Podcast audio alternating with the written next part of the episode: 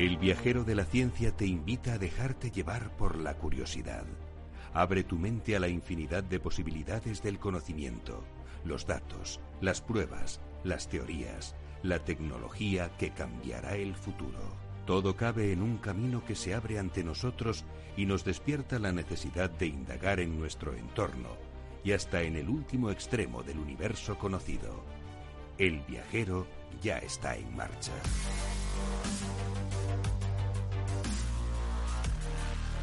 Hola queridos viajeros, primer programa de 2020, qué bien que vuelve el viajero de la ciencia a la sintonía de Capital Radio, aquí con todos vosotros de nuevo para divulgar, para investigar y para contaros algunas de las noticias más importantes sobre ciencia y tecnología que hemos vivido. Tenemos a Alberto Coca ahí en los estudios con el sonido más científico, como siempre, ya sabéis. También tenemos hoy aquí a Sara Poza en el estudio. ¿Qué tal, Sara? Muy buenas a todos. Feliz año. Encantadísima de empezar este 2020, el año de Marte. Qué bien, ¿verdad? El año de Marte. Sí, ojalá, ojalá. Eso es lo que están poniendo en titulares ya. ¿eh? Qué bien. Sí, por lo menos la década, ¿no? Esperemos que sea la década de Marte. A ver, a ver. Y tenemos también a Ara Rodríguez. Eso iba a decir que no es el año, es la década, de, Marte. Bueno, aunque algunos dicen que la década empieza en 2021, pero yo soy de las de cifras redondas. Sí, ahí estamos con la pelea entre matemáticos de que si es en 2020, si es 2021. A mí al final, la verdad que me han convencido los que defienden que la década comienza en 2021 pero a lo mejor también es una cosa romántica que me quiero yo convencer a mí mismo. Por no pasar a otra época. Claro, entonces no estoy muy seguro de si he sido objetivo en esto. Bueno, pero bueno. principio de cada uno va a ser un año muy grande para el viajero de la ciencia. Muy grande para el viajero de la ciencia. De hecho, empezamos con algunas bajas porque ya sabéis que está siendo una temporada un poquito complicada. Eh, primero, estamos en Madrid, escenario de contaminación 1. Eh, con lo cual, pues están muchos virus por ahí flotando. Algunos lo niegan todavía. Bueno, es verdad que hemos tenido, hemos tenido ahí algunas opiniones curiosas sobre el tema de, de la contaminación del aire. Tenemos un titular dedicado a eso. Eh, tenemos, por ejemplo, a Teresa Fernández, eh, que la llamaremos dentro de un ratito porque también ha estado malita. Eh, Teresa mm, Gundín y Beatriz Álvarez todavía no se pueden incorporar, pero se van a incorporar, no os preocupéis, ¿vale? No os preocupéis, no os pongáis nerviosos, como dicen también por ahí. Que, que no pasa nada, ¿vale? Que van a venir. Y por lo demás somos los de siempre. Aquí vuestro viajero Carlos Alameda dispuesto también a, llevaros de la mano por este mundo de la ciencia y de la tecnología. Hoy os vamos a hablar de un montón de cosas porque estamos muy preocupados por los incendios devastadores en Australia. Vamos a hablaros también de la nueva oleada de satélites Starlink enviada al espacio por nuestro amigo y compañero Elon Musk y las propuestas para eliminar los plásticos. Hablaremos de un concepto que lanzamos aquí en el Viajero de la Ciencia, que es los eliminadores de plástico. Si quieres unirte a esta lista de eliminadores de plástico, solo tienes que enviarnos tu invento para reducir el plástico o para reutilizarlo o para hacerlo más biodegradable. Cualquier iniciativa nos vale para entrar en nuestra lista de eliminador de plástico. Y también nos vamos a hablar de dos hallazgos curiosos en arqueología. Este año vamos a hacer mucha arqueología con vosotros aquí la sepultura de cuatro amazonas y un trozo de cerebro intacto de más de 2.000 años de antigüedad que igual nos da alguna clave sobre Alzheimer o no, porque los científicos tienen bastante polémica con este tema. Como ya hemos presentado al equipo, nos vamos directamente a los titulares.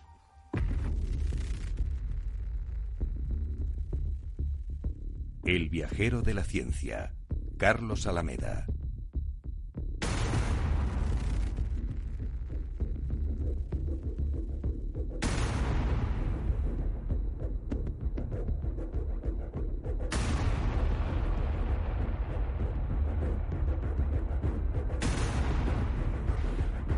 Descubierto un nuevo planeta gemelo de la Tierra. El planeta se encuentra en la zona habitable de su estrella, una enana roja. Se llama TOI 700D y es necesario viajar durante 100 años a la velocidad de la luz para llegar a él de hallarse agua líquida en su superficie permitiría albergar vida.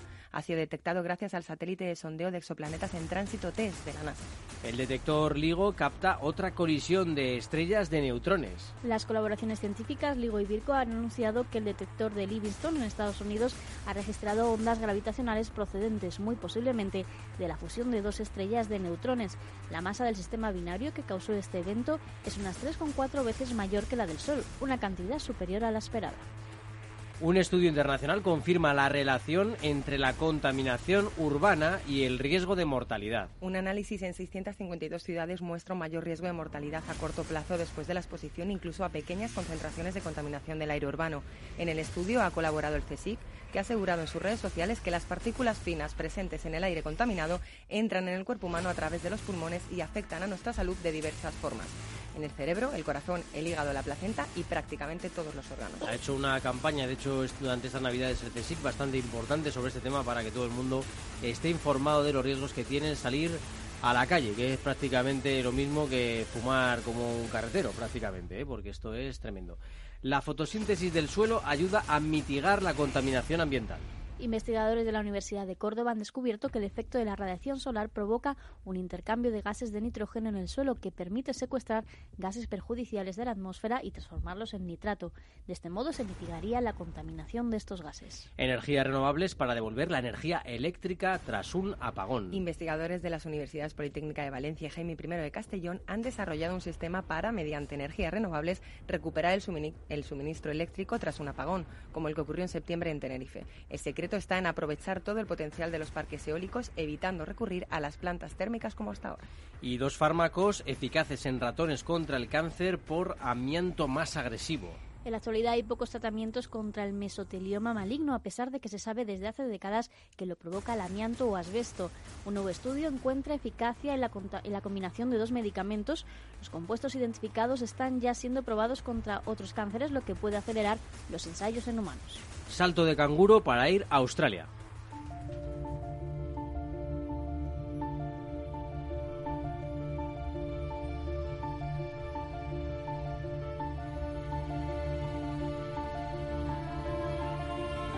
Nuestro viajero de la ciencia se adentra en el portal de las ciencias naturales, en los avances que nos ayudan a comprender mejor la vida en la Tierra y cómo conservarla.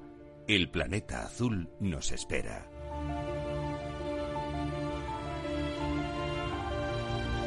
Entre nuestros propósitos de Año Nuevo eh, está el tema de contaros la ciencia, de contaros eh, lo que está ocurriendo en el mundo bueno, pues desde un punto de vista más positivo que seamos capaces de transmitir. Porque siempre que hablamos de cambio climático, de catástrofes naturales, pues es verdad, eh, os ponemos muchos datos, os ponemos en, una situación que es realmente preocupante. Eh, pero, mm, eh, bueno, pues así son las cosas, así estamos, es el mundo que tenemos, no, nos vamos a transmitir algo que no sea cierto, ¿no? Y que vivimos en un paraíso terrenal, no es la Arcadia esto, entonces, eh, lo que bueno, pues lo que vamos a intentar, eso sí, es traeros soluciones, traeros eh, algo que nos dé esperanza, ¿no? Pero nos toca empezar 2020 hablando de incendios en Australia. Terribles incendios, ¿verdad, Sara? Justo pensaba en, lo que está diciendo ahora mismo Carlos antes, cuando, cuando repasaba un poquillo el, programa. Qué triste, qué pena que tantas veces nos tengamos que hacer cargo de, contar este tipo de noticias, ¿no? Parece que, que al final siempre damos como un prisma deprimente de pero eh, la reflexión al final que hay detrás de todo ello es que no, verdaderamente hemos llegado a ese punto en el que los medios tienen que informar de una realidad que es verdaderamente incómoda y que verdaderamente no nos gustaría que fuera así. Entonces, al final, el tono es dramático, pero es que tristemente y dramáticamente es, así. Pero bueno, como dice Carlos, eh, siempre intentamos poner la parte un pelín más positiva, buscar las maneras, informar también de cómo atajar todo esto y cómo entre todos intentar lograr a lo mejor que el planeta se cure está gravemente herido. Exacto, y fijaos qué herida tan grande esta de Australia, porque normalmente, eh, bueno, pues asociamos a Australia a paraísos diversos, desierto, eh, bosque, mm, a maravillas increíbles también, ¿no? En la costa. Y eh, bueno, pues tenemos la mala suerte de tener que hablar de que, fijaos hasta dónde puede llegar, puede dar la vuelta al mundo la polvareda, el humo, la ceniza que está produciendo ese incendio masivo en Australia totalmente incontrolable y que hablábamos también eh, un poco de, cómo el gobierno tampoco está sabiendo quizá mm, responder de manera adecuada a lo que está ocurriendo. ¿no? Muchos años de negacionismo, muchos años de eh, no poner las medidas y luego al final pues ocurre esto y no puedes eh, frenarlo. ¿no? Eso es. Eh, efectivamente, y por desgracia, ya informamos de, estos incendios porque hablamos de eh, se iniciaron en septiembre. Hablamos de tres meses de, incendios que no han conseguido cesar. En todo momento ha habido algún foco activo. La peor parte se la lleva el, este de, la isla, la parte de Nueva Gales del Sur, pero ciertamente todo, por absolutamente todas las zonas del país ahora mismo hay algún, algún foco pendiente. Como bien decías, Carlos, eh, todo esto ocurre porque es cierto que tanto en Australia como en el resto del mundo estamos acostumbrados a, bueno, a ver arder ciertas zonas del planeta con cierta asiduidad. Hasta cierto punto incluso eh, es algo natural, pero claro, hablamos a unas escalas y unas dimensiones que no se parecen ni un poquito a los incendios que llevamos viendo, ¿no? Pero normalmente eh, zonas con tan alta vegetación como son Australia eh, llegan a estar acostumbradas, por así decirlo, a ver quemarse un 1% de, de, su, vegetación, por así decirlo, anualmente. Pero claro, esto se, se convierte en algo más que, que, todo eso, ¿no? ¿Qué ocurre? Eh, inicia la época de mayor sequía y más calor en Australia y con ello pues eh, encontramos una vegetación más seca de lo habitual, producto de, ese cambio climático del que venimos hablando. Efectivamente. Se trata de mm, Australia tiene muchísimos eh, muchas zonas de eucaliptales. Eh, tiene una biomasa en, en su sustrato, en el suelo, suficiente como para provocar una combustión muy grande. Lo que ocurre es que normalmente esa vegetación, ese sustrato, ese suelo no está lo suficientemente seco como para que arda de forma tan masiva. Lo que nos hemos encontrado ahora es que meses atrás eh, soportaban unas sequías de récord. Creo que ha sido 2019 el segundo año más seco de su historia, con unas temperaturas que han superado los 42 grados en algunas zonas. Por lo tanto, se estaba formando la tormenta perfecta, unido, como decías, a esas políticas de mirar hacia otro lado, reducir las partidas presupuestarias para la prevención. Al final ha tenido lugar, pues, pues bueno, lo que comentaba ahora, ¿no? Vemos arder eh, uno de los lugares más desarrollados del planeta. Tormenta de fuego perfecta en Australia. No, además, eh, a mí lo que me, me, asombra son las cifras de Australia lleva ardiendo desde septiembre, pero es que va a seguir ardiendo como poco hasta marzo. Entonces es como, tú te pones a pensar y dices, es que va a estar la mitad de un año eh, quemándose. La carne de gallina, la época en la que se esperan mayores incendios va de enero a febrero o marzo, como, como dice Ara, o sea que lo peor está por llegar.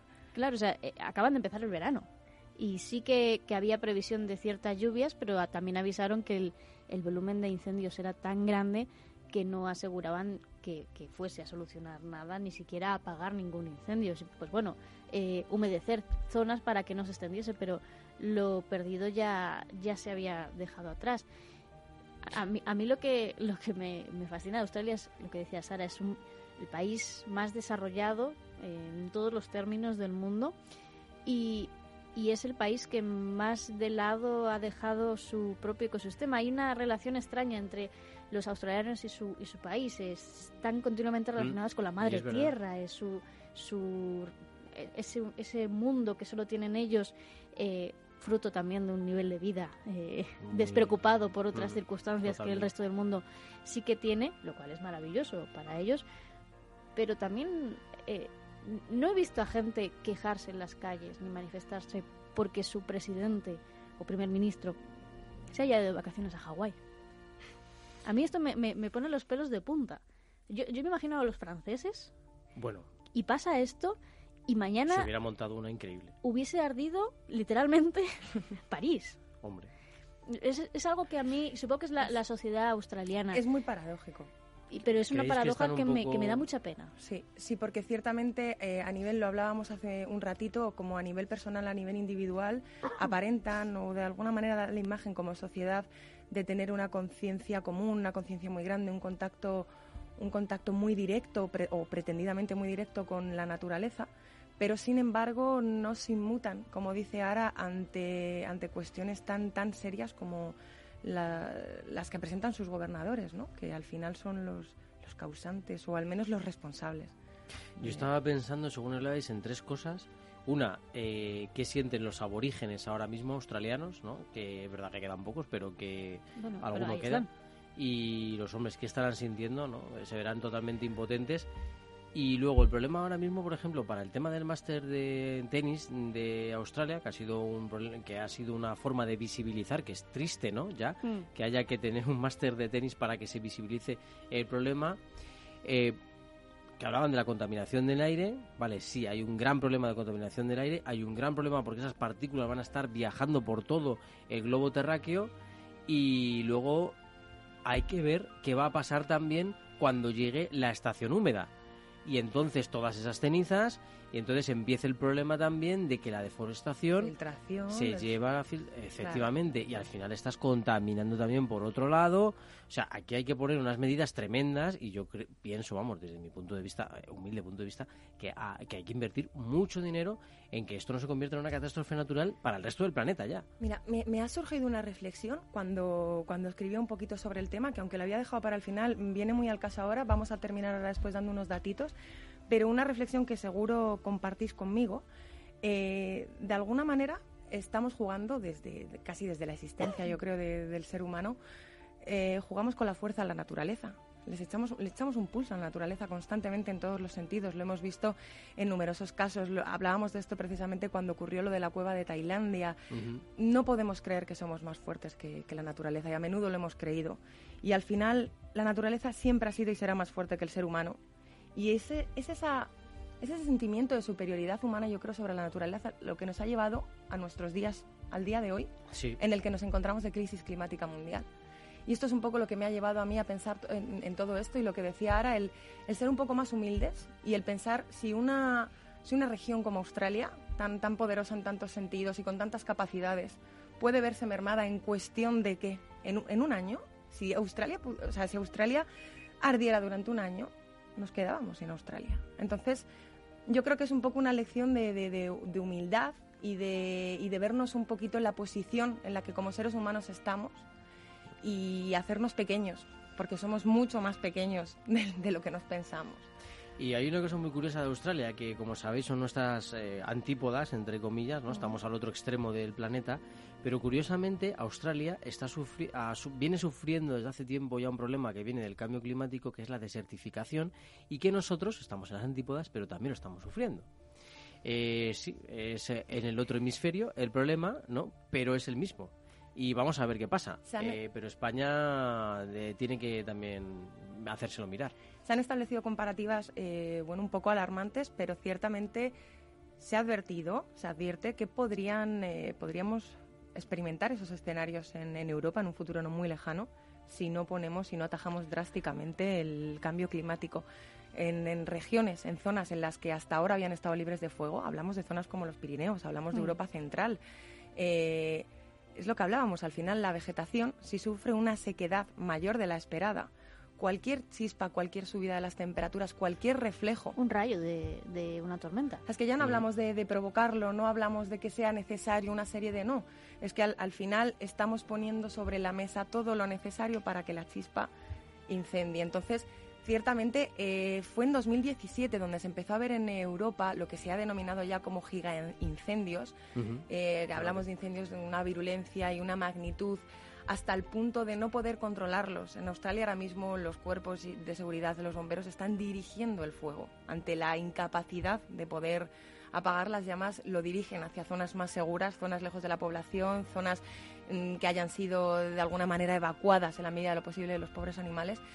Eh, Ese es el nivel ahora mismo que hay de, de lidia con, con el fuego, ¿no? Entonces, mm, debemos realmente pensar, debemos realmente pensar y es lo que nos ocurre siempre. Parece que hasta que no tenemos el fuego en la puerta de casa no nos alarmamos lo suficiente. Ahora mismo el planeta entero está conmovido, pero hasta que no lo sufrimos en nuestras propias carnes no somos capaces. Y es muy triste. Entonces, que, que no tenga que llegar, que no tengamos que ver los Pirineos arder. Totalmente. Y fíjate, una, bueno, y hay otro problema asociado a esto que es la biodiversidad. Eh, Eh, grandísima crisis de la biodiversidad ahora mismo en Australia, ¿no?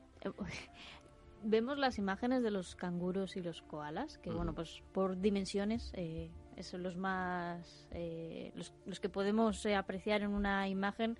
Además, ¿quién no, se- quién no se enternece ante un koala? Ve- veía más, ayer a un chico que se había dedicado a recoger koalas y los había metido a todos en el coche y, estaban todos enganchaditos unos con otros. Había una mamá con un bebé. Una mamá con un bebé. Ay, Dios, madre mía. O sea, la gente está recogiendo animales porque eh, están, los koalas son inofensivos, están, están en peligro.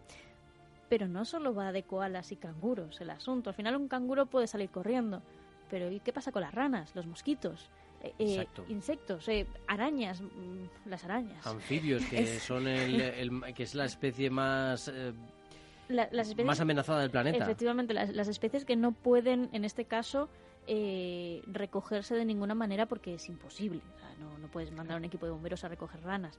Eh, ese es el, verdadero problema de, Australia ahora mismo. Y, está siendo verdaderamente controvertido porque, bueno, han surgido muchos bulos, muchas fotografías falsas, como bien sabéis, que han ah, circulado de manera viral. Y bueno, pues ahora ya hay dudas con respecto a todos los datos, ¿no? Y el, dato de, los animales que podrían haber perecido está siendo muy, muy alarmante, porque se habla, como dice Ara, mm, se llega a hablar de más de un billón con B.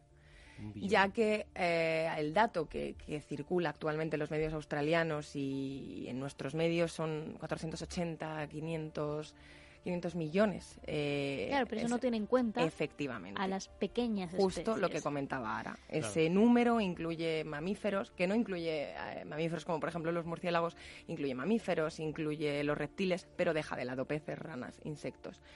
Y unidos, todos estos animales podrían superar el billón de animales que, que han perecido, que bueno, no, no podrá llevar a tiempo sacar un dato lo más exacto posible, pero eh, hablamos de, esta escalofriante cifra que además, además va acompañada de la pérdida de vegetación, es lo que comentabas hace un rato, Carlos.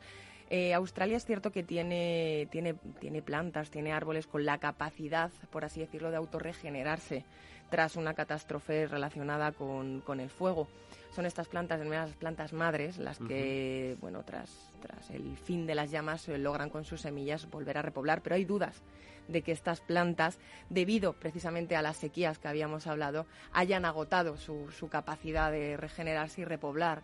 Entonces es posible que también esté en peligro esa, esa capacidad de volver a ver verdes muchas zonas. Wow, la verdad que es eh, sobrecogedor y, bueno, pues las imágenes que vemos, por mm. ejemplo, del canguro que estaba agradeciendo a una mujer que la haya salvado, Los eh, son tremendas. Los koalas bebiendo agua, eh, son, eh, bueno, son sobrecogedoras y yo creo que a quien no le conmuevan pues es que algo falla, ¿no? Hay una falta de empatía tremenda. Leía un artículo que decía que Australia era un país eh, al que le había tocado la varita de la suerte, que tenía políticos ineptos a los que les había tocado la varita de la suerte, pero que quizá la suerte se les esté acabando. Se está acabando porque al final la suerte, si abusas de ella, eh, termina su fin. Y luego leía otro artículo que está muy relacionado con esto, que eras, no tiene nada que ver, pero viene a, colación. Eres una oceanóloga eh, española que trabaja en, en México y estudia los tiburones. Y su frase era, los tiburones nos ponen en nuestro lugar en el mundo. O sea, ella dice que los tiburones no son malos, simplemente ellos están ahí y tienen su función. Y su trabajo es ponernos a la otra especie dominante en nuestro lugar, en este caso en el océano. En el caso de Australia, quizá la naturaleza esté poniendo al ser humano en su lugar. Totalmente. sí. sí, sí, bien, bien relacionado porque es así. Exactamente, o sea, em, es eso. Y, quizás abusar de la suerte, en este caso, no sea eh, lo mejor del mundo y, la naturaleza sea cansado y quiera buscar su propia suerte, mm. que a lo mejor es lo que necesita en este momento. Pues sí, eh, me recuerda un poco al Imperio Romano, ¿no? Mm. Cuando más eh, se habían confiado, eh, pues llegó la decadencia, como suele pasar en la historia, ¿no? Y en este caso, pues Australia necesita bueno, mm, pensar, pensar muchas cosas, reflexionar muchas cosas y despertar un mm. poco, ¿no? La, dama, la gran dama dormida de Oceanía no puede seguir dormida. Tiene que ponerse el despertador ya y empezar a tener políticas un poquito más claras en cuanto al tema del medio ambiente. Por lo pronto esperamos que no en muchos días eh, ¿Llueva? llueva. Sí. De momento la previsión es de lluvia, pero no la suficiente. Por lo que he estado viendo, hasta dentro de dos semanas nos espera algo más significativo. Hasta ahora serán leves chubascos, como decía, ahora humedecerá la zona, pero ayudará mandamos toda la fuerza, comentamos a los oyentes que si quieren ayudar de forma directa pueden hacerlo. Hay muchísimas maneras de hacerlo ahora mismo. Con hacer un par de búsquedas pueden ayudar con el precio de un café. Que tengan cuidado por si hay alguno que se está aprovechando. Siempre de forma segura, por supuesto, y verificando que todo lo que hacen lo están haciendo donde lo tienen que hacer. Pero nada, simplemente todo nuestro apoyo y seguiremos informando, esperemos que con mejores noticias. Bueno, pues sí, esperemos que sí. Que mm, sabes lo que yo me, lo que me gustaría contar, que Australia se ha recuperado bien, que las especies eh, se han recuperado bien, que vuelve a haber koalas en eh, suficiente proporción, que vuelve a haber canguros en suficiente proporción, que hasta los pobres dromedarios de los que hablábamos antes eh, se han recuperado, aunque estén ahí un poco. Son víctimas colaterales de la situación. los, los, dromedarios no han hecho nada, no les ha pasado nada, pero los pobres van a sacrificar a una gran población porque no hay agua para todos. Y las avestruces que crían allí, etcétera, etcétera. O sea, en fin, son muchas cosas. Se nos pone complicado el planeta, amigos. se nos pone complicada Se nos pone complicado. Pero bueno, para eso están eh, los científicos, para ayudarnos a solucionar estas cuestiones y para seguir avanzando. Fijaos que desde el espacio nos han dado muchas imágenes que son interesantes sobre Australia y sobre la situación de los incendios. Y de hecho, muchos de los satélites que hay ahora mismo eh, por ahí rondando tienen que ver con el control de este tipo de catástrofes. Por lo tanto, nos vamos al portal al espacio.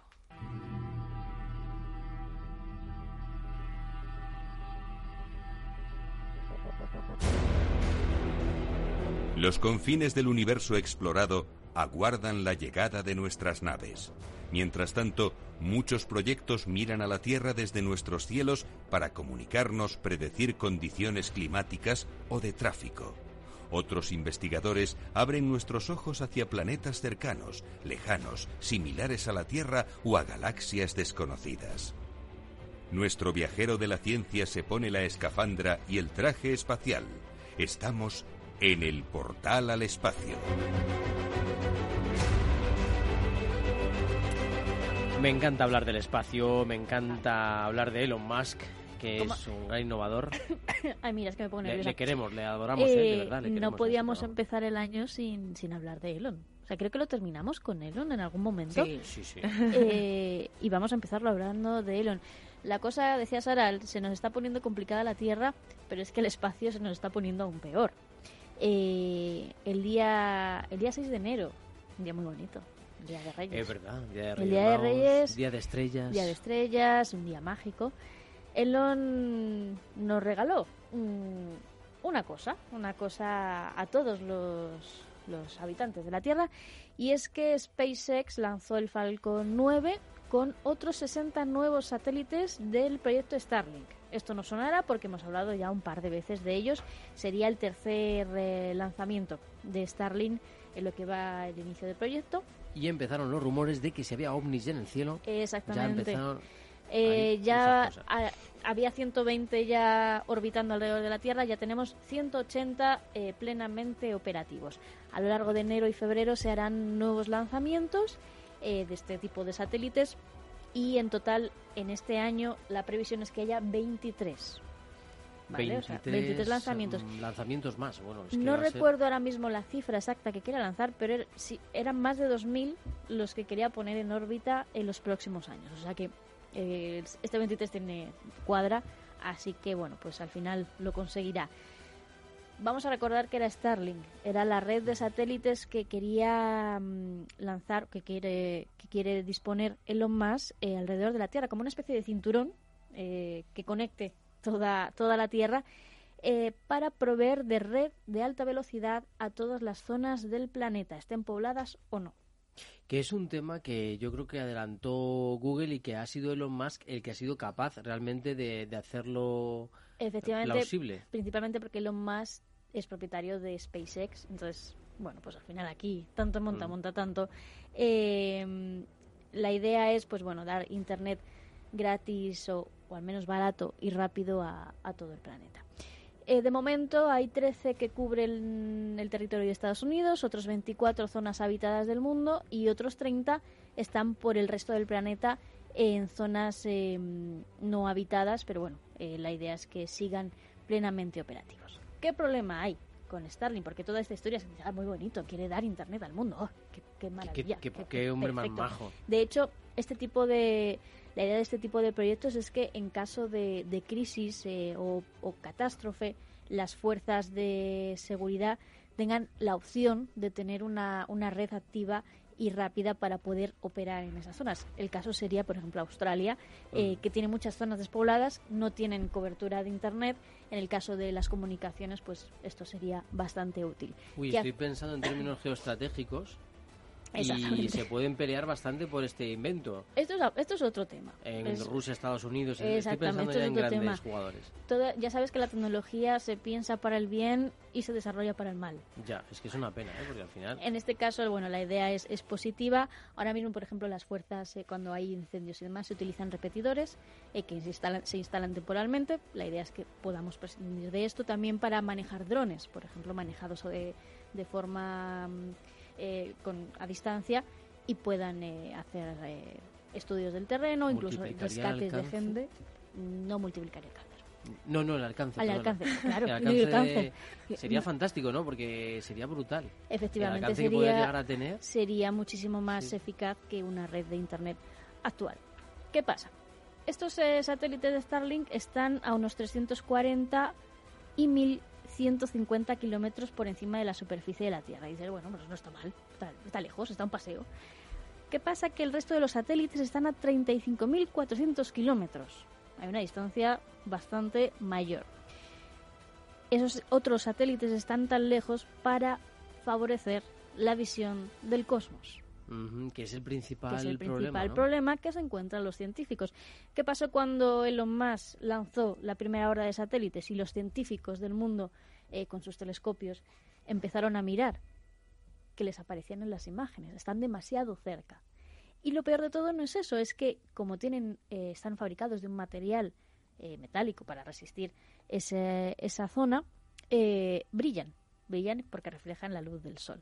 Así que, ¿qué se han encontrado los científicos? Pues unas bonitas imágenes con fantasmas en sus, en sus fotos, eh, repletas de brillos de luz de los satélites de Elon.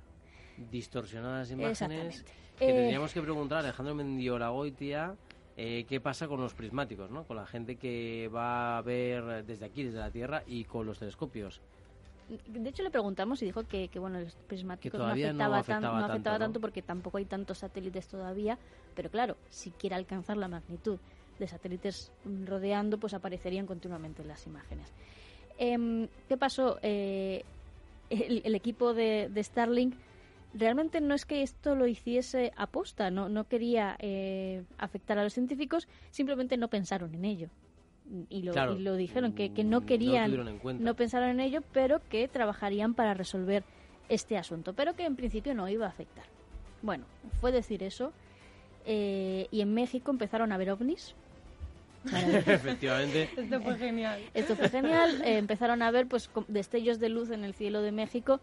Eh, tuvo que salir eh, Starlink y decir que eran efectivamente sus satélites, no eran ovnis. Eso era absurdo. Pero ese mismo día ocurrió otro fenómeno y era la última lluvia de estrellas del año. ¿Y qué pasó? Ah, sorpresa. No. No Los nada. científicos no pudieron verlas en ciertos puntos de la Tierra porque Oh. los satélites se cruzaron en su camino. Les fastidió la foto. Les fastidió la foto. Este, lo- Es maravilloso. Entonces, bueno, ahí ya la cosa se empezó a poner seria y, sí que no es una cuestión de que los científicos tengan que cambiar su sistema, eh, sí que los algoritmos de los telescopios pueden adaptarlos para evitar estos brillos, pero claro, eso requiere mucho trabajo y ellos se quejan de que, bueno, esto no tendría que estar pasando cuando su trabajo está plenamente reconocido. Así que el equipo de Starlink empezó a trabajar en una nueva red de satélites eh, que son los que se han lanzado ahora, que brilla menos. Bueno, pues bien, ¿no? Eh, por lo menos lo han tenido en cuenta y lo han innovado muy han rápidamente. confirmado que brillan bastante menos, no pueden dejar, o sea, no, no han conseguido que no brillen porque todavía no han conseguido la aleación perfecta del, del material para que sea totalmente transparente, pero su objetivo es que en, los- en el próximo año o el siguiente eh, sean completamente transparentes a los, eh, a los telescopios o al menos que se puedan evitar. Em, Bueno, qué interesante. al menos es una buena noticia. Los científicos tienen, tienen otra op- opinión del tema, creen que no lo va a conseguir, que van a seguir brillando y que les va a afectar. Así que eh, le han pedido a Elon Musk que por favor estos satélites orbiten más lejos de la Tierra, eh, pero Elon ha dicho que, que no. ¿Por qué? Porque esto aumentaría los costes de enviar satélites Y además, eh, los eh, satélites de Starlink no están preparados para esas exigencias técnicas. O sea, le costaría muchos años alcanzar ese, ese nivel. Así que. Claro, además su objetivo es diferente al de otros satélites, entonces. Efectivamente, eh, entonces no, ahí unos y otros no se ponen de acuerdo. Eh, la única esperanza ahora mismo es que, eh, bueno, pues consiga que brillen menos. Y aquí todo el mundo se preguntará, dice, pero vamos a ver, si a los científicos esto les afecta, y no es que sea un científico, sino a todos los científicos del mundo, se están de acuerdo en, en este tema, y este hombre sigue lanzando satélites a diestro y siniestro y rodeando la Tierra por todos sitios, que es lo que parece que quiere hacer. ¿por qué nadie hace nada? Y es que no hay una ley sobre el espacio. Ah, es verdad. Ah, sí, verdad. esto es el tema de la ley del espacio. La ley del veces. espacio no existe ninguna normativa eh, que regule la presencia en el espacio, por lo tanto puede hacer lo que le dé la gana. Y la teoría está que el que primero llega, el primero pone las normas y el primero que se queda. Así que todo apunta a que Elon quiere quedarse con ese, ese negocio para ponerle las normas y crear la primera ley del espacio, que obviamente será a su, Su ley. a su ley, a, a su, A su imagen y semejanza. Em, Siento volver a Roma continuamente, pero es que me, me recuerda al derecho romano esto mucho, Carlos, ¿sabes? De- la historia el primero se que repite. llega- no, si tu, Mira. en tu patio está creciendo una manzana que es de tu árbol, pero está en mi patio, en mía. Me recuerda al derecho romano. ¿eh? Tú sabes que en primero de, de Derecho se estudia Derecho, Derecho romano romano, porque es la base de, de, nuestro, de nuestro derecho actual. Bueno, pues dentro de unos años, en Derecho del Espacio, se estudiará Derecho de Elon. Derecho de Elon, pues puede ser, probablemente. Pues Y, no es una tontería porque, porque esto es así, el primero que llega, el primero que... Sí, sí, sí. De si hecho- analizamos la historia, es Claro. así. Es Es y, así, y pasará en lo mismo ámbitos. con los rovers, bueno, con los rovers eh, que tenemos en Marte, ¿no? ¿Qué es el, re- el recorrido que han hecho esos rovers, el espacio que ocupan esos rovers, se- ¿cómo se considera? En, teoría, si habéis visto la película de Marte, ahí lo explica muy bien. Mm. Es propietario el primero que cultiva un terreno. ¿Ves? Derecho romano otra vez. De hecho, se basa en el derecho romano. Así que el primero que cultive una patata en Marte será propietario de ese terreno en Marte. Oh, pues me encanta el tema. Gran reto, ¿eh? Vamos Solo-. Si echas un vistazo a la peli de Marte, verás que, que es todo un reto Bueno, plantar. Te digo una patata, sí, sí. como te digo, Marte. no sé. Sí, lo que sea. cualquier cosa que pueda que crecer sea. Ahora, y qué vivir. ingenio, ¿eh? Qué ingenio. Y si crío tardígrados, eso crece en cualquier sitio. Oye, el- hace mucho que no hablamos Ya. de los tardígrados. Es verdad, hace mucho que no sale nuestra mascota. Poder, poder podemos. Desde el viajero de la ciencia podemos enviar un paquete con tardígrados, ya sabéis. Así Ya. que todo es ponerse. Oye, pues eh, no nos vendría mal para financiarnos. Inversiones inmobiliarias en Marte. El viaje de la ciencia. Por si acaso, por si acaso, inversiones inmobiliarias en, en Marte. Bueno, la conclusión, que volveremos a hablar de Starlink, porque va a dar para mucho y, y habrá varios fenómenos eh, eh, Ufológicos. ufológicos. no, eh, lluvia de estrellas, eh, meteoritos, y veremos a ver cómo, cómo se enfrentan a ellos los, los científicos. Bueno, Todavía alguno manda un, un petardazo y dice, "Ah, ya está. Digo, no hay ley en el espacio, pues toma. Pues, primero que lo destruya. A ver, vamos a ver, ¿quién, quién va Muy a poner el eso, derecho? muy Mm, humano. ¿Musk o Trump? Vamos a ver, ¿no? Bueno. A ver. No, lo digo porque Trump igual se enfada y dice, oye, mira, eh, quítanoslo de en medio a este tío con sus satélites, ¿no? Y entonces coge y manda un misil a menos. Starlink y se acabó Starlink, ¿sabes? Bueno, que no, no nos vamos a poner trágicos, que a lo mejor Elon consigue que este proyecto realmente eh, sea se- útil para la humanidad y a la vez pues permita que podamos observar eh, el resto de personas interesadas en la astronomía a nuestro maravilloso espacio, nuestro Creo- fantástico Creo que espacio. nadie duda de su utilidad, el problema es la ejecución. Claro, claro, que sea útil a la vez que no moleste a los demás. Exactamente. Eh, Está un poco ahí el equilibrio del asunto. Mm, Sin prisa, pero sin pausa. Sin prisa pero sin pausa. Eh, por cierto, que os voy a hablar de unas personas que voy a proponer este término aquí para el viajero de la ciencia. A ver, Se van a llamar los eliminadores de plástico. me gusta. Entonces, eh, de vez en cuando, en esta nueva sección llamada Eliminadores de Plástico, Chan, chan, chan. chan, chan, vamos a hablar de aquellas personas que tienen iniciativas relacionadas con cómo cumplir las tres R's que dicen los, eh, los expertos en cuanto al plástico. Reducir, reciclar y reutilizar. basándonos en esas tres R's, a ver quiénes son los eliminadores del plástico. Entonces podemos decir, el eliminador de plástico de este mes ha sido... ¡Oh, me encanta! Algo así como, el eliminador de plástico de este mes... ¿Podemos ¿sabes? poner una pared con fotos? También podríamos hacerlo, sí, sí, tipo mural ahí de el eliminador de plástico eh, y otra, el eliminador de CO2 y el de nitrógenos y tal. Tiene Bueno, como un aire de superhéroes y superheroínas, ¿no? Así, Los sí, sí. eliminadores. Es verdad, es verdad. Podríamos poner una banda sonora, Alberto, una banda sonora de esas ahí épicas, ¿sabes? Así- bueno, de, de- buah, es que si buscas el grupo épica, es que es un poco de heavy metal, pero Los eh, eliminadores de plástico. pero es aquello tremendo, eliminadores de plástico, ¿sabes? Me gusta, me nuestros gusta, a ver si- nuestros a ver si héroes. cala. A ver si cala. Sería como eso, como los cazafantasmas, ¿sabes? Chuchuchán. Ahí, ahí, ahí, ahí. Ahí, ahí, ahí. Ahí está. Comienza Eliminadores de Plástico en el Viajero de la Ciencia.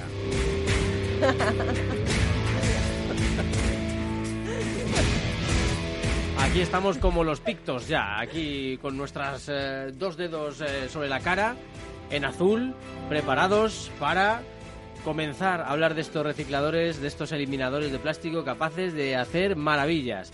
Bueno, os cuento, ya sabéis, esas tres R, reducir, reciclar y reutilizar, es el lema de los eliminadores de plástico de nuestros nuevos héroes.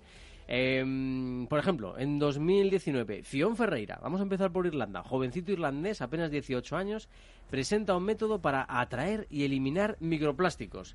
Es un líquido magnético llamado ferrofluido que también se utiliza, o están utilizándolo también ahora, para eliminar eh, partículas de petróleo. Claro, tiene todo relación, ¿no? Petróleo, plástico. Eh, la idea surgió, curiosamente, voy a hablar también un poco de cómo surge la idea, porque realmente es curioso Sí. y para que veáis que todos los chavales que estéis escuchándonos al otro lado, eh, bueno, pues podéis tener ideas de estas geniales y muy divertidas. Pues fijaos qué curioso, él estaba dando un paseo por una playa cercana a su localidad natal. Ah, ya sabéis que en Irlanda las playas son preciosas, lo que pasa es que como está nublado, a veces no se, No se ven. no se ven tan bonitas, ¿no? Pero en general son muy bonitas, ¿no? Y, y vio una roca que estaba cubierta de petróleo. Eh, bueno, y entonces eh, le surgió la idea de decir, vaya, pues pero si esta roca de alguna manera atrae el petróleo y es capaz de que se quede ahí el, el petróleo, ¿no? ¿Podríamos hacer eso mi- mismo con los plásticos? Empezó a reflexionar y a ver qué fluidos podía utilizar para esto. Y se encontró con los ferrofluidos. Y él ha estado haciendo una serie de experimentos para eliminar microplásticos. Microplásticos son piececitas muy pequeñitas de plástico, pero ¿sabéis cuántas ingeremos, ingerimos al año? Porque, claro, al final está en nuestra dieta a través del pescado, de las plantas. Ingerimos 50.000 piezas de microplástico cada año. O sea, al final- Rico y nutritivo. Buf, cada vez que lo pienso, no quiero ni, ni, ni pensarlo, vamos. Bueno, nos vamos a Tokio, Japón, para buscar otros superhéroes también del plástico. Eh, la- el Instituto de Tecnología de Tokio ha descubierto una bacteria que se alimenta de plástico, para, em, por- sobre todo para el que se utiliza para envasar el agua mineral, que es el PET, este tan conocido. Es una bacteria además que digiere y desintegra el plástico, es decir, que ya el plástico desaparece por, por completo del planeta. Fenomenal. Otra gran heroína de estos eliminadores de plástico heroicos se llama Federica Bertocini. Es investigadora del CSIC, fíjate. Y ha descubierto por casualidad un gusano capaz de degradar el polietileno. Y esto sí que os va a hacer gracia porque la forma de descubrirlo ha sido muy graciosa. Em, bueno, Ah, no lo he puesto aquí, no lo he puesto en el guion, pero bueno, me lo salto y lo explico. Eh, Esta mm, investigadora es eh, aficionada a la apicultura y eh, estuvo retirando una serie de, de gusanos de los paneles de cera que se estaban, que forman las abejas, ¿no? Y, y- y entonces de repente los metió en una bolsa eh, de plástico y al poco tiempo dice, pero bueno, pero si, si se han escapado, pero ¿cómo lo han hecho? No. ¿Se habían comido el plástico? Anda. Y entonces, claro, esta investigadora dijo, vaya, pero esto es interesantísimo. Y dio la casualidad de que además, pues esta investigadora le gustan esos temas. Y eh, este gusano es súper interesante porque ya no solo que se coma el plástico, sino que parece ser que todavía más bonito que lo hace porque tiene una enzima que es capaz de destruir polímeros. Entonces están buscando esa mm, enzima, reproducirla eh, in vitro y hacerlo a, a lo grande, ¿no? De manera que eh, pueda comerse eh, microplásticos. Veremos a ver cómo, mm, por dónde sale esto, ¿no? Y que- porque yo lo que veo aquí, en todas estas soluciones que estamos dando, veo dos cuestiones. Una, ¿por qué los gobiernos no lo ponen, no lo ponen, no lo llevan a cabo cuando esto se ve que ya está que funciona? ¿Qué inversión es necesaria para llevarlo a cabo? Y otra pregunta, ¿cuál es el alcance ecológico que tiene? Es decir, si yo introduzco una enzima o yo introduzco un gusano, o ¿qué, alcance ecológico tiene luego esto? ¿Qué pasa? ¿Alguien se tiene que comer a ese gusano? No vaya a ser que, según están los océanos, se nos reproduzcan por todos lados. Eh, en fin, bueno, habría que, habría que verlo. Otra solución, venga, un programa de investigación europeo que quiere aprovechar el plástico para fabricar con él minerales, por ejemplo, para hacer polvo de cristal, que mezclado con otros elementos nos puede llevar a fabricar tejas, adoquines o ladrillos que son elementos que ya no nos, no nos importa tanto que se mantengan en el mundo durante milenios y milenios, porque en principio los hacemos los ladrillos para eso, para que se mantengan ¿no? las construcciones. Otro proyecto europeo, en este caso se llama Res Urbis, ha demostrado recientemente la viabilidad de generar bioplásticos a partir de residuos orgánicos urbanos. Es decir, la mierda que generamos, ¿no? Bueno, pues la reutilizamos para hacer em, bioplásticos. Eh, dato curioso, y es que en España a partir de este año, de 2020, el 50% de los utensilios de plástico de usar y tirar deben fabricarse con material biodegradable. Con lo cual, bueno, pues tendremos ahí un, punto importante. Yo ya he visto ¿eh? muchos restaurantes eh, este tipo de material biodegradable. a ver, son restaurantes, eh, más bien cadenas de comida mm. rápida, ¿no? Que, oye, que te sirvo una ensalada, no sé qué, y además es que te doy un tenedor que pone que es, que es biodegradable. Mm. Entonces, bueno, pues dices, bueno, pues venga, por lo menos veo que no estoy contaminando tanto. Ya habría que ver si son biodegradables de verdad, pero bueno. Eh, científicos malagueños también están estudiando cómo convertir esos residuos en gasolina ligera y baja en azufre. Pues no está mal tampoco. Qué bueno. Otra vía de utilizar el plástico para producir eh, almidón, fécula de patata o incluso derivados de algunos cactus podrían sustituir al plástico. Se están eh, investigando. Los trajimos, de hecho, aquí en El Viajero a una investigadora mexicana que lo estaba haciendo eh, y que bueno pues que estaba ya utilizando algunos cactus para, para conseguir plásticos además que bastante resultones bolsas no de estas que se rompen al rato sino que bastante resultonas muy buenas y más datos curiosos em, que os van a sorprender. Fijaos, hemos fabricado una cantidad de plástico equivalente al peso de mil millones de elefantes. Hay más plástico que elefantes. es impresionante, mil millones de elefantes. Con su respectivo peso cada uno. Con su peso cada O sea, esto de vales tu peso en oro, vales tu peso en plástico. Ya elefantes. a llegar a este punto, ¿no?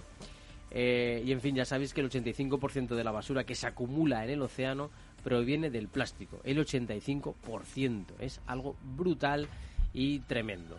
Entonces, eh, bueno, pues eh, como os digo, queríamos hacer esto un poquito de los eliminadores de plástico, ¿no? Darle esta gracia al asunto bueno, pues para ver la épica, para darles un premio a los investigadores y también para hacer un poquito más optimista eh, nuestro habitual repaso a los desastres del océano. te voy a dar otro, otro investigador más, que es una empresa española, creo que de Málaga, si no me equivoco, que se dedica a fabricar bolsas de basura, de plástico obviamente, pero el plástico es reciclado. Porque aunque no lo penséis, las bolsas de basura no se hacen con plástico reciclado. Ajá, esto, es un, ah. esto lo aprendí yo hablando con ellos, yo, pero ¿qué sentido tiene que recicle plástico si luego la bolsa de plástico no va a ser de plástico reciclado? Y dice, pues no, no hay ninguna obligación.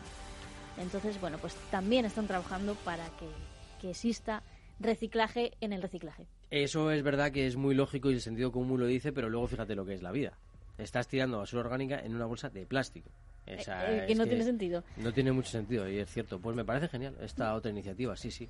Bueno, pues igual estos, eh, mm, si los traemos para, para entrevistarlos, podrían ser los eliminadores de plástico de este mes. Eh, pero bueno, ya vamos viendo. A ver cómo, lo hacemos. Yo lo voy a ludificar, este asunto de los eliminadores. Llegará un momento en que luego mandaremos un email que, sepas que eres el eliminador de plástico del mes del viajero de la ciencia. Y tendrá que parecer serio, pese a todo. Exacto, ¿sabes? Tendremos que hacerlo así para que sea eh, animado el asunto. Pero puede venir de superhéroe.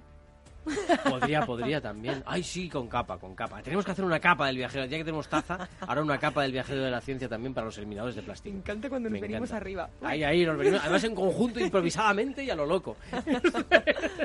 es la Ay, Uy, pues mira quién tenemos por teléfono. Tenemos a Teresa Fernández también. Hola Teresa, ¿qué tal? Ah, buenas noches, ¿cómo estáis? ¿Cómo llevas esa vocecilla? Mm, bueno, espero que me dure. Perdonad si me, si me entra la tos. pero Bueno. vamos, ahí vamos. ¿Vosotros qué tal? Pues muy bien, aquí disfrutando porque nos hemos venido arriba, como dice Sara, con los eliminadores de plástico y queríamos también tener un hueco para la arqueología. Eh, porque, bueno, eh, sobre todo por un tema misteriosísimo, que ha sido el, eh, el descubrimiento de unas amazonas en Rusia, ¿verdad, Teresa?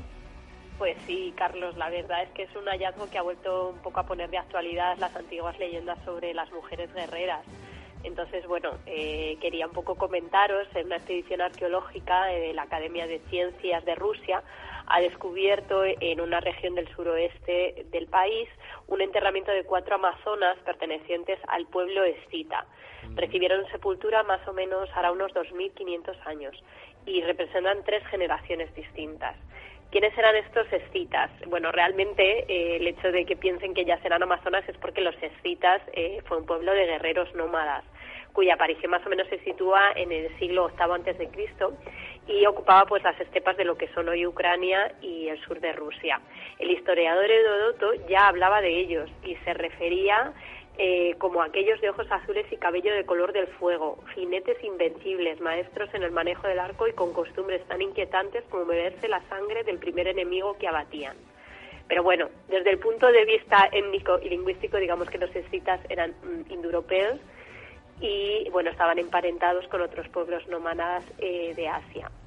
Los vestigios de estas amazonas escitas ya se habían encontrado an- anteriormente, pero bueno, la novedad en este caso es el hecho de que se encontraran enterradas juntas las cuatro mujeres con diferentes edades y con sus adornos prácticamente intactos.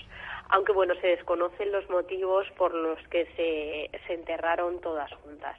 La más mayor tendría entre 40 y 50 años de edad llevaba todavía sujeto a la cabeza el tocado ceremonial dorado propio de las clases altas y cerca del cuerpo tenía un cuchillo de, de hierro y una punta de flecha. Luego había otras dos más jóvenes que tendrían entre 20 y 35 años. Una de ellas aparece con pose de jinete. De ahí también un poco que hayan podido eh, relacionar todo esto eh, a través de, de, bueno, pues de cómo estaban ubicadas y de los estudios posteriores. Los antropólogos creen que para que esta mujer estuviera en pose de jinete, eh, una vez muerta tuvieron que cortarle los tendones de las piernas. Sea que bueno, en fin, junto a ellas había un espejo de bronce, lanzas y bueno, pues un brazalete de piezas de vidrios. Y la cuarta eh, mujer era adolescente, entre 12 y 13 años. El hallazgo básicamente lo que viene a corroborar es la creencia de que existían eh, jinetes femeninos en la era escita. Y bueno, estas amazonas eh, probablemente custodiaban el ganado, las propiedades y las viviendas cuando los hombres se ausentaban durante las largas campañas militares. Eh, o sea que ya serán capaces de custodiar las tiendas, eh, de defender esos, eh, esas riquezas que tendrían en aquellos momentos y por lo visto eran bastante aguerridas también. Exacto, eh, desde luego lo debían de, de defender co- con, todo lo que podían, con lo cual, eh, bueno, nuestro pequeño homenaje también a estas amazonas que siempre nos parecen personajes legendarios y son más reales de lo que creemos, para que se vea que en todos los tiempos han existido mujeres guerreras. Eh, efectivamente, Mm, teníamos otro tema que también me gustaba muchísimo porque podíamos relacionarlo con el Alzheimer, pero si quieres, como nos hemos quedado con un poquito tiempo, eh, lo podemos contar otro día. Me parece estupendo, Carlos. Os Ah. lo cuento otro día porque cómo es posible que un cerebro de un decapitado haya sobrevivido intacto 2.600 años, nada menos. Un cerebro jugosito. Eh, Ya totalmente. te digo, Y es curioso porque esta noticia además se desarrollará eh, durante esta semana y seguramente algunos científicos hablen de ella porque hay una enorme eh, discrepancia entre si nos podría ayudar a explicar algo sobre el Alzheimer o no. Pero lo explicamos en el próximo programa para que os dejemos, ahí os dejamos con las ganas de escuchar el siguiente viajero de la ciencia. Por hoy eh, hemos terminado el primer programa de 2020. Eh, sabéis que nos podéis seguir en Facebook si buscáis El Viajero de la Ciencia, en Twitter arroba viajerociencia, en capitalradio.es y en tus aplicaciones favoritas para descargar podcast. También nos puedes enviar un audio de WhatsApp al número 687-050-600. Te lo repito por si acaso. 687-050-600. Te esperamos en el próximo viaje y ya sabes que la curiosidad es la que nos lleva a nosotros y la que nosotros te queremos a ti también contagiar. ¡Nos vamos!